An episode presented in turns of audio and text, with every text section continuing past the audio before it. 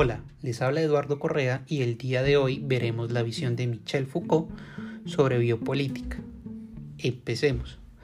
Para Foucault, la biopolítica es un lugar de enunciación. Como lugar de enunciación nos dice que encontramos a la filosofía y a la política donde éstas se reclaman entre sí es decir, hacen una simbiosis. No, para Foucault no se puede concebir una biopolítica sin filosofía y sin política como tal. Al tener este concepto claro, vemos cómo las administraciones de las poblaciones como un conjunto de seres vivos. Al verlos entonces a las poblaciones como seres vivos, surge un interrogante o una pregunta que es el cuidado de la salud de esas poblaciones. Pero solo se empezaría a tocar ese tema de funcionalidad a finales del siglo XVIII, pero en mayor medida a finales del siglo XIX, bajo dos factores importantes.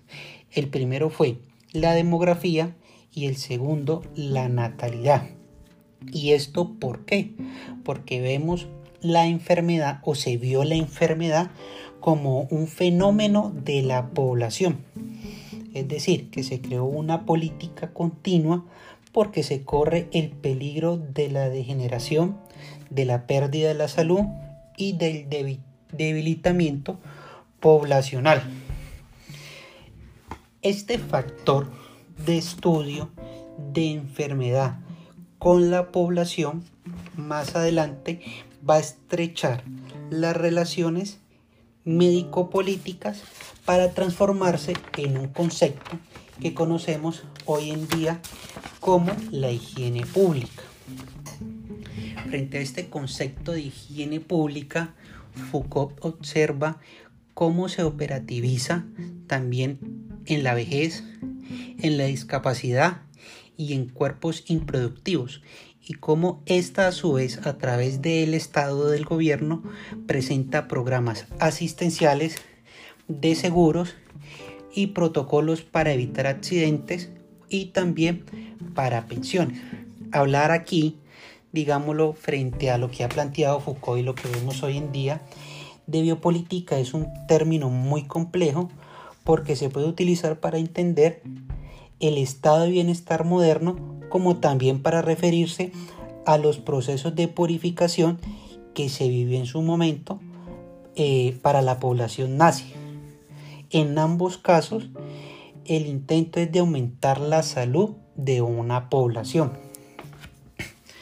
Frente eh, al, último de los casos, digamos lo que se habla y se plantea por Foucault, un tema del racismo de la muerte de aquellas personas que para su época por quienes ostentaban el poder eran catalogados como anormales, degenerados o los impuros.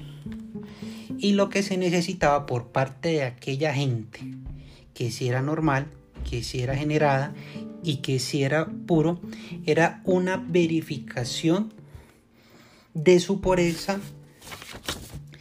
y de lo fuerte de la degeneración que implicaba mantenerlos. Esto efectivamente es una falla en la biología y por consiguiente una falla en el comportamiento del ser humano. Eh, frente al tema de la biopolítica también nos encontramos con un tema que va muy de la mano, que es la eugenesia. Y para Foucault entrelaza eugenesia con política frente a unos términos de moral, ética y estética, que sin duda hay que admitir que una de las formas primordiales de la conciencia de clase es la afirmación del cuerpo. La clase dominante, como hemos visto, también domina la ética y la estética de los cuerpos. ¿Qué nos quiere decir eso?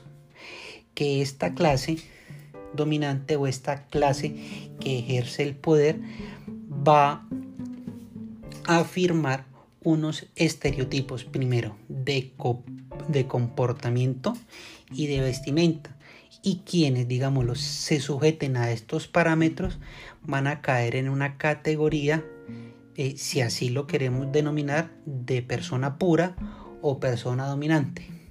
Y los que no, eh, caen en la categorización de personas impuras o dominadas. Esto, digámoslo en palabras eh, también del mismo Foucault, eh, se puede entender como un racismo dinámico o un racismo de la expansión, donde, digámoslo entre comillas, eh, lo que se busca es una salud, una salud social o una vida saludable, digámoslo con las consecuencias que se están viendo y se han visto a lo largo de la historia.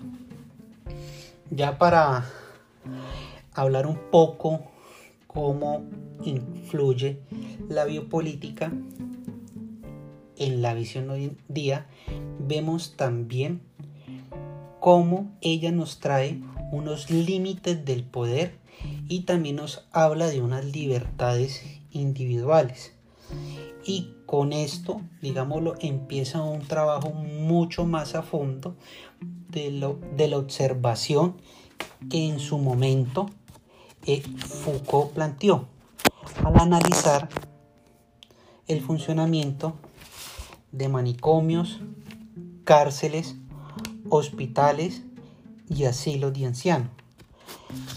Frente a este ejercicio de observación, eh, se llega, digámoslo, a una conclusión por parte del autor frente a lo que es poder y frente a lo que es saber digamos lo que esta dicotomía la pone en paralelo y pues se pregunta y nos preguntamos hoy en día si un grupo de poder establece lo que es verdad, pero también hay que entender que la verdad no existe y tampoco es absoluta.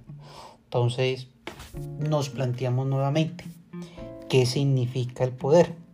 Para Foucault, el poder significa lo que un grupo de gente comparte y decide que es verdad. Frente a esta interrogante, pues vemos nuevamente que surge una nueva pregunta que la verdad define lo que es correcto o incorrecto.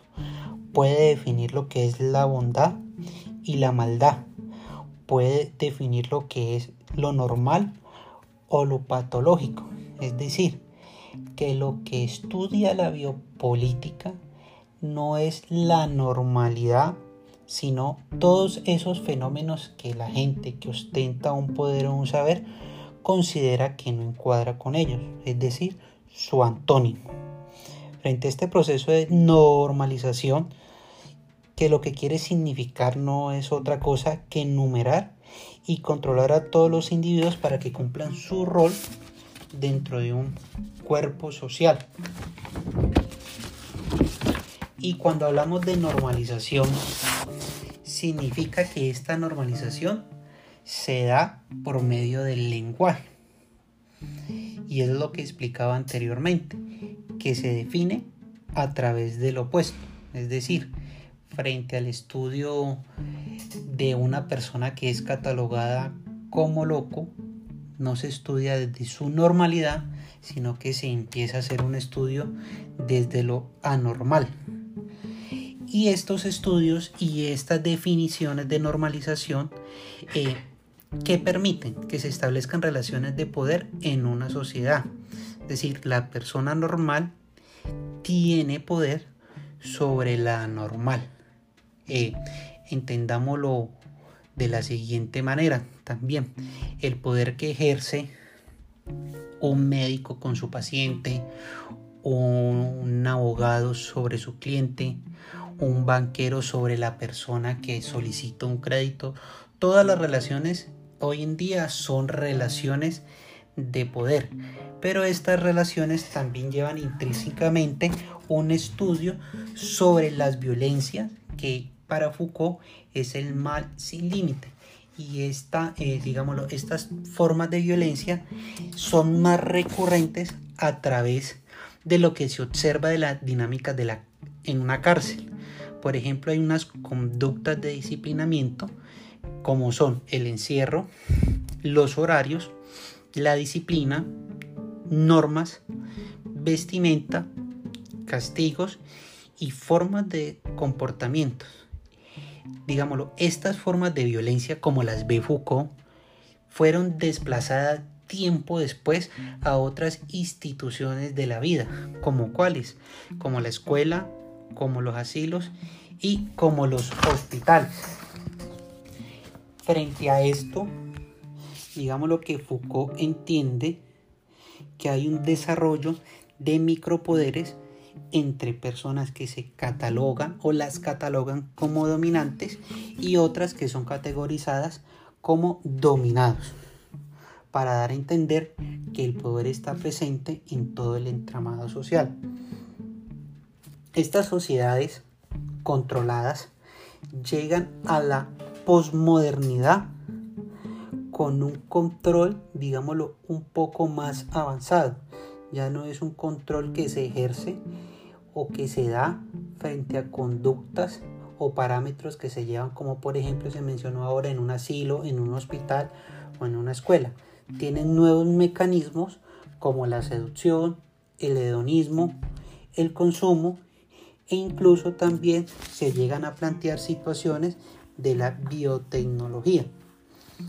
Aquí entra un factor, digámoslo, que para nuestros días es muy importante traerlo al contexto, que se habla sobre la ideología y esta requiere del control del cuerpo del individuo, del individuo, es decir, que los cerebros se deben autocontrolar, es decir, autorregularse. Y este autorregulamiento o autocontrol se da a través de la implementación de acciones políticas sobre la vida tanto de los cuerpos individuales como en población. Es decir, que el poder y la política hacen la gestión total de la vida de las personas. Y para terminar, digámoslo que el contexto eh, frente a lo que se planteaba por el marxismo de explotación pasa de un lado para Foucault porque ya no se dice ya no se trata de sociedades ni individuos explotados sino de sociedades y de individuos excluidos.